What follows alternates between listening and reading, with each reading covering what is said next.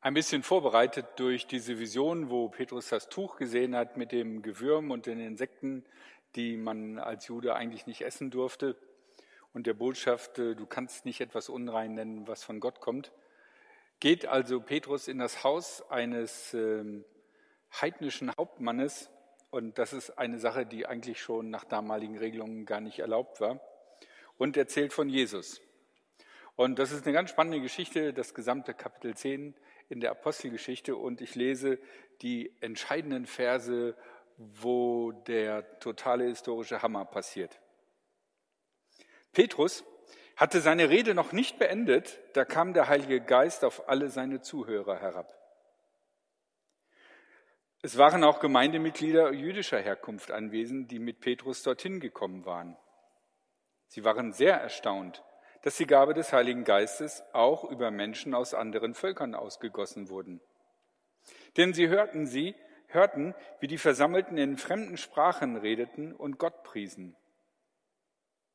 Darauf sagte Petrus zu seinen Begleitern, Wer kann diesen Menschen jetzt noch die Taufe verweigern? Sie haben doch genau wie wir den Heiligen Geist empfangen. Er ordnete an, sie im Namen von Jesus Christus zu taufen. Danach baten sie Petrus, noch einige Tage bei ihnen zu bleiben. Über Generationen hatten die Juden gelernt, nicht zu nahe in Kontakt zu geraten mit Heiden, Götzen, Verehrern, Griechen. Das Wort, was wir da im Griechischen finden, hat all diese Bedeutungen und deswegen ist es je nach Übersetzung in der Bibel auch unterschiedlich angewandt. Sie haben damit versucht, ihre eigene Kultur, ihre eigene Tradition und ihren Glauben zu schützen. Und sie hatten ja auch viele Regelungen, die für außenstehende Leute nicht nachvollziehbar waren oder auch gar nicht mitmachbar waren. Die Idee des Messias ist auch eine rein jüdische Idee, denn sie bezieht sich auf den als ideal verehrten König David, der das größte jüdische Reich sozusagen äh, gegründet hatte. Und äh, von daher war es auch klar, wenn man diesen Messias verehrt, dass das eigentlich nur für die Juden ist, die ihren jüdischen König, der von Gott gesandt ist, äh, die Ehre geben. Und darum blieben auch ganz natürlich die ersten Christen, die alle jüdischer Herkunft waren, unter sich. Sie trafen sich im jüdischen Tempel und dort haben sie gepredigt und dort haben sich andere Leute bekehrt. Und so sollte es ihrer Meinung nach auch bleiben. Sie sahen sich als Juden und nicht als Begründer einer neuen Weltreligion.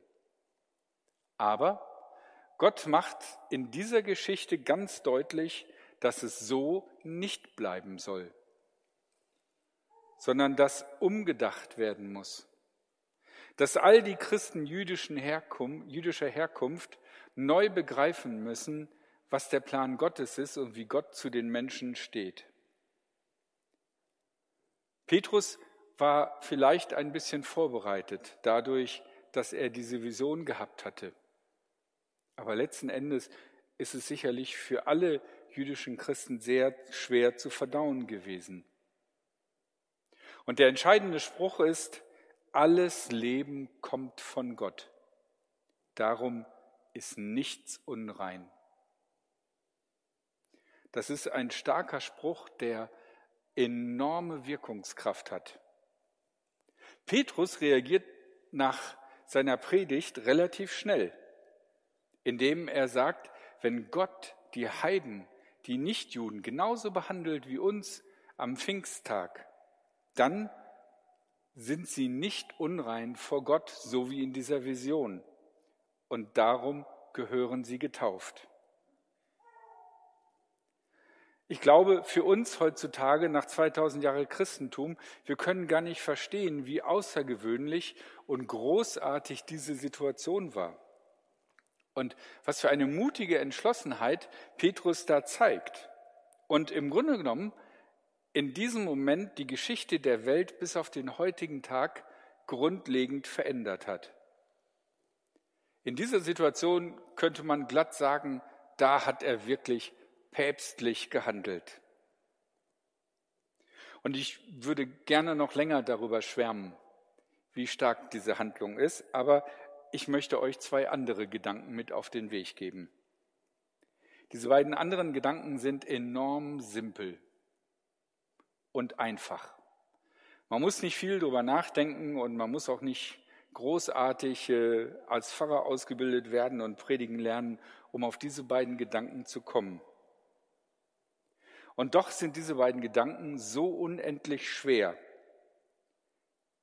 Nicht, weil sie von der Logik her so kompliziert wären, nicht, weil es ein enormes Grundwissen voraussetzt, sondern weil es gegen unsere innerlichen Prägungen und Gewohnheiten geht. Mein erster Gedanke ist die simple Aussage, kein Mensch in dieser Welt ist weniger wert.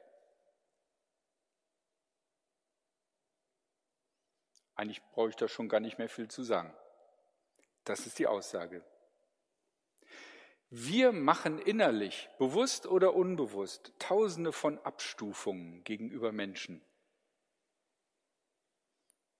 Und auch wenn wir meinen, wir hätten keine Vorurteile, wir haben sie sehr wahrscheinlich. Auf allen Seiten der Menschheit liegen Vorurteile. Aber die entscheidende Kernaussage ist, wir alle sind von Gott geschaffen. Und deswegen gibt es keine minderwertigen Menschen, aus welchen Gründen auch immer. Und wer in irgendeiner Form so einen Gedanken andeuten würde, verlässt sofort den Grund, die Basis des christlichen Glaubens.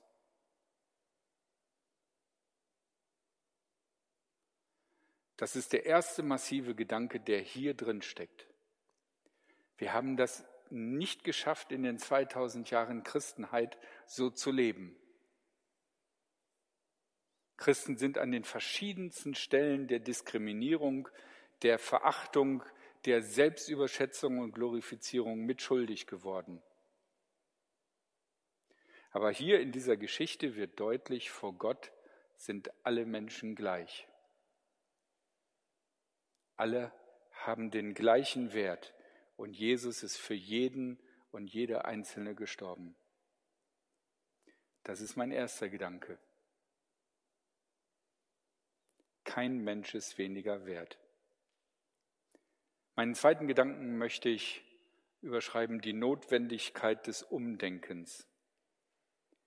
In dieser Situation, die hier beschrieben wird, muss Petrus umdenken und er verlässt den Boden seiner jüdischen religiösen Tradition. Nicht nur einfach irgendwelche eingespielten Dinge, sondern er verlässt Gesetze, die im mosaischen Gesetz verfasst sind. Und er verlässt es, weil er Gott jetzt auf eine andere und neue Art handeln sieht. Mit der spontanen Geistestaufe, so wie an Pfingsten bei diesen Menschen, zu denen Petrus gepredigt hat, setzt Gott sozusagen ein Zeichen, ein Fakt, das für all diese Christen, die das auch erlebt haben, nicht zu übersehen ist und nicht zu ignorieren ist. Diese Menschen sind genauso wie ihr. Ich begegne ihnen auf die gleiche Art und Weise, sie sind auf die gleiche Art und Weise berufen.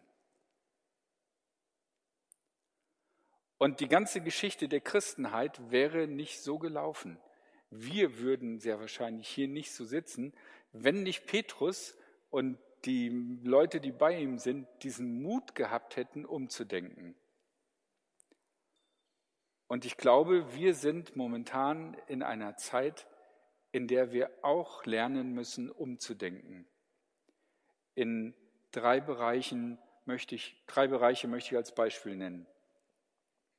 Das erste ist tatsächlich unsere Ernährung, unser Umgang mit Ressourcen. Wir können nicht so weiterleben wie bisher. Auch wenn wir einen gewissen Lebensstil gewohnt sind. Auch wenn wir auf eine bestimmte Art und Weise geprägt sind, wir können nicht so weiterleben wie bisher. Wir sehen den Klimawandel, wir sehen den Raubbau der Natur, wir sehen die gigantische Menge an Arten, die aussterben. Es ist ganz deutlich, das ist ein Faktum und wir müssen anders handeln. Und das ist vielleicht genau das Gegenteil von unserer Prägung. Das Gegenteil vielleicht von dem, was uns unsere Eltern vorgelebt haben, was uns über viele Jahre gesagt worden ist. Aber wir müssen umdenken. Der zweite Bereich, da möchte ich die Kirche nennen. Immer weniger Menschen sehen im christlichen Glauben eine sinnvolle, positive Sache und können sich überhaupt vorstellen, sich mit so etwas zu beschäftigen. Wir müssen die Art und Weise, wie wir anderen Menschen vom Glauben erzählen, verändern. Wir müssen in der Kirche bereit sein, uns zu verändern. Und natürlich haben wir unsere Traditionen. Und natürlich ist es so schön, wenn man die Lieder singt, die man schon als Jugendlicher toll fand. Und das gilt für jede einzelne jugendliche Generation, gilt das. Für die einen ist das moderne Lied Danke für diesen guten Morgen, für mich immer noch. Sorry, für, für andere ist es irgendwie so, so, so ein ganz neues, modernes Lied, wo ich jetzt noch nicht mal mir einen Text einfällt zu. Aber es geht darum, dass wir Menschen mit Jesus in Kontakt bringen. Da müssen wir als Kirche unter Umständen umlernen und bereit sein, geliebte Gewohnheiten zu verändern. Und das Dritte, was vielleicht sein kann, aber was garantiert irgendwann passiert, jeder von uns verändert sich in seinem Leben. Und wir neigen auch dazu, so weiterzumachen wie bisher. Aber weil du dich veränderst, kann es auch angemessen sein, dass es irgendwann einen Moment gibt, wo du einen größeren Schritt gehen musst und sagen musst, jetzt muss ich mich von etwas lösen und muss eine Sache auf eine andere Art und Weise machen so wie ich es bisher gelernt habe, so wie ich es vielleicht von zu Hause gelernt habe, so wie ich es vielleicht lieben gelernt habe, ist nicht wirklich gut für mich und für andere. Wir müssen für uns persönlich bereit sein, unter Umständen auch umzudenken. Das sind die Grundgedanken, die ich euch mitgeben möchte. Der Wert aller Menschen ist gleich. Es gibt keinen Menschen, der weniger Wert hat. Und es ist wichtig, dass wir lernen, umzudenken, den Mut zu haben und da hinein Kraft zu, zu stecken. Das ist das Ende meiner Predigt. Ich hoffe, das war gar nicht so lang. Ich habe gar nicht auf die Uhr geguckt. Ähm, es gibt die Möglichkeit zum persönlichen Gebet. Das heißt, wenn ihr ein Anliegen habt, wo ihr sagt, ich würde gerne, dass jemand anders mit mir gemeinsam dafür betet, dann äh, ist dazu die Gelegenheit. Der Klaus Baltoreit und die Daniela Lehmann, die werden mit euch beten. Die werden gleich rübergehen auf die andere Seite. Da ist die Paulus-Salempore und dort werden sie auf dich warten. Falls die Tür zur Paulus-Salempore zu sein sollte, liegt das daran, dass, du, äh, dass da schon gerade jemand ist. Wenn du dir jetzt sagst, ja, aber in einem evangelischen Gottesdienst steht man nicht einfach so auf, das ist voll peinlich, dann ist das gleich die Möglichkeit, eine Änderung einzuführen.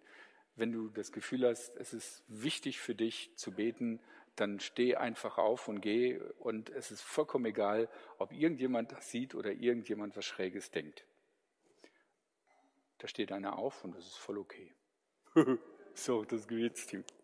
Okay, und jetzt haben wir Zeit, ähm, Gott zu loben und wir tun das mit zwei Liedern, die beide vom Text sehr stark an die Offenbarung angelehnt sind, nämlich an den Lobpreis, von dem Johannes erzählt, dass der im Himmel vor dem Thron Gottes und vor Jesus Christus stattfindet.